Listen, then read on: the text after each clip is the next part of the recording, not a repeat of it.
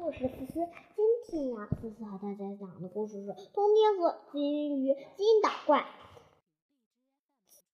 听说唐僧一路和三个徒弟一路修一路修行，可是他们渡不了很难的今天的问题。我呀，就帮他们帮一帮。让他们过去西天取经河洞。我们的故事开始了。春去秋来，这一日，师徒四人来到一条河边，河边迢迢作响，深不可测。河边立着一块石碑，上面刻着三个大字“通天河”，旁边还有一行小字：“经过八百里。”亘古少人行，唐三不知怎么过河，见色已天晚，就找一户人家准备歇宿。有个老人把他们迎进屋里，唐三见老人唉声叹气，便问他有什么难处。老人告诉他，原来通天河岸有。有座灵的大王庙，庙里的海王每年要这一对童男童女，否则就让村里嫁过生菜。这一年轮到他家祭祀。老人没有办法，只好准备将一对儿女交出去。悟空说：“我替你的孩子去死。”看那妖怪敢不敢说？说完，便让老人把两个孩子抱出来看看。老人不知道悟空想干什么，但他还是从屋里抱出了两个孩子。悟空看到他们摇身一变，就变成男孩的模样；又让八戒变成女孩。这时祭祀的时间已经到了，外面有人高声喊道：“让他家赶紧抬出童男童女。”于是悟空和八戒坐在篮子里，让老人把他们送进灵感大王庙。没过多久，妖精来了，伸手就要抓女孩。八戒不妙，化成一阵狂风，钻进通天河。悟空说：“这妖精，这妖怪原来是河中之物，咱们先回去告师傅，明天再来捉他吧。”却说妖怪逃回府里，闷闷不乐。这重要说明原因。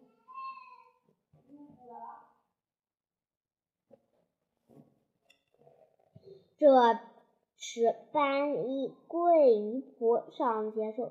大王门呼风唤雨，不计晚降下大雪，让河水结冰。等唐僧大他们过河时。就捉住他们，妖怪听后大喜，立刻兴奋作雪。大雪整整下了一夜。第二天早晨，当三个师徒被冻醒了，看见外面的积雪有两尺多深。唐僧急着赶路，便派八戒去通天河，看河面没有冻冰。八戒在河面试了试，发现河水冻得很结实，赶紧回来告诉师傅。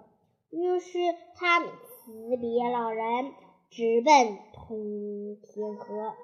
四人正在河面上走着，忽然脚下咔嚓一声，咔嚓咔嚓咔嚓，就见河面裂了个大窟窿。此时，妖已率众小妖在此等候多时了。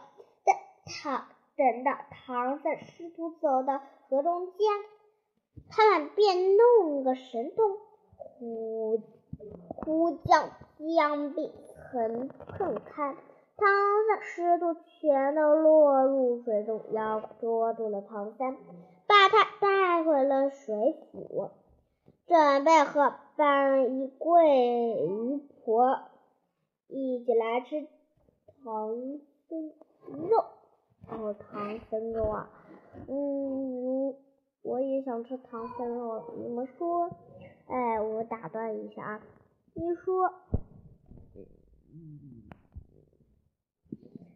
哎，你说这妖怪是不是通天哦题目念错了，哦，是通天河大的通天河的大鱼怪哦，大鱼怪不是妖怪，它是它是什么呢？他哦，我听过，他有小朋友听过，他呢是关是，他呀是观世音菩萨，南海观世音菩萨通河面下斩妖的金鱼啊！哦，这个金鱼太捣乱，那为什么要把它变成妖怪呀？哦，我来试试给你。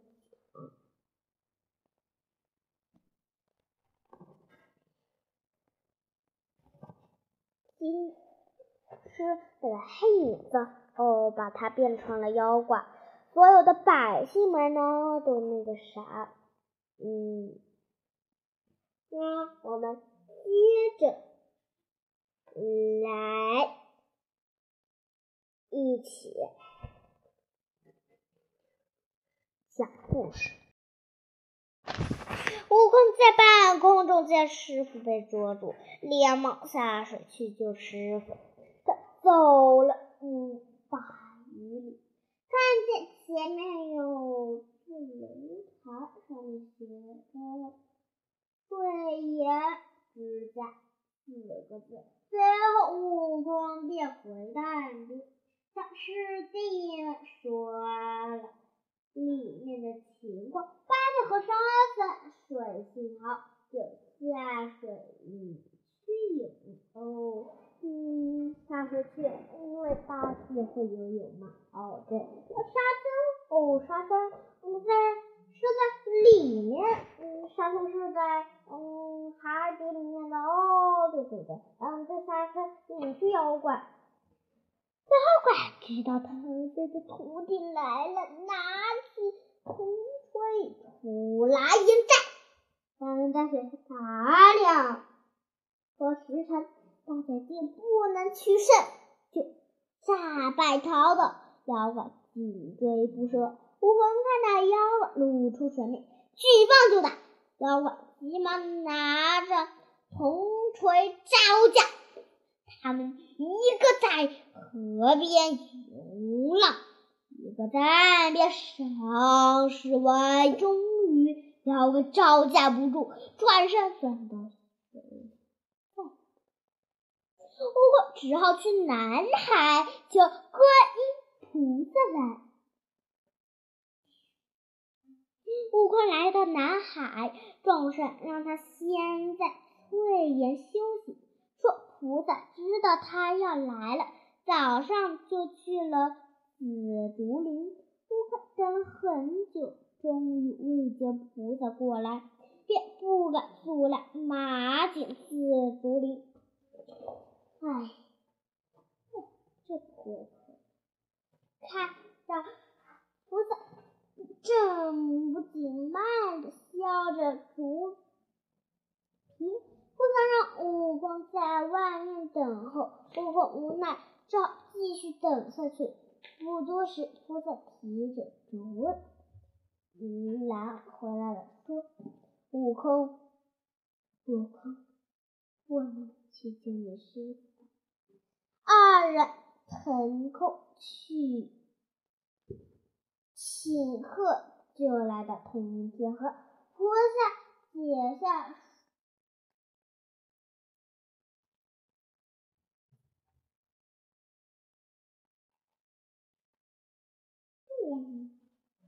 树下树腰的纸条摔下来的，把它抛向河中。念起就，念完咒语，猴子提起篮子，只见篮子里有尾溜闪闪的金鱼。原来有个莲花池里养大的金鱼，每天都能听到经文，便修炼成精，出逃在外。菩萨算出金鱼，金鱼精在通天和捣怪，这才编起竹来，用竹来收服了他。悟空三人连忙去救师傅，之后菩萨便回了南海。这时水中忽然钻出一只老猿，这样送唐的师徒渡河。原来那水源之家正是这老猿的住身，不料却被妖精霸占。如今他。为感谢悟空一行途径水底众妖，便想送他们师徒四人过河。这时，老猿将一行人送到了河对岸，并托唐替他向佛祖学自己什么时候能成人形。他答应了他。后来，师徒四人继续赶路了。好啦，今天呀，我们的故事讲完了。嗯，我们下期的故事再见吧。嗯，拜拜。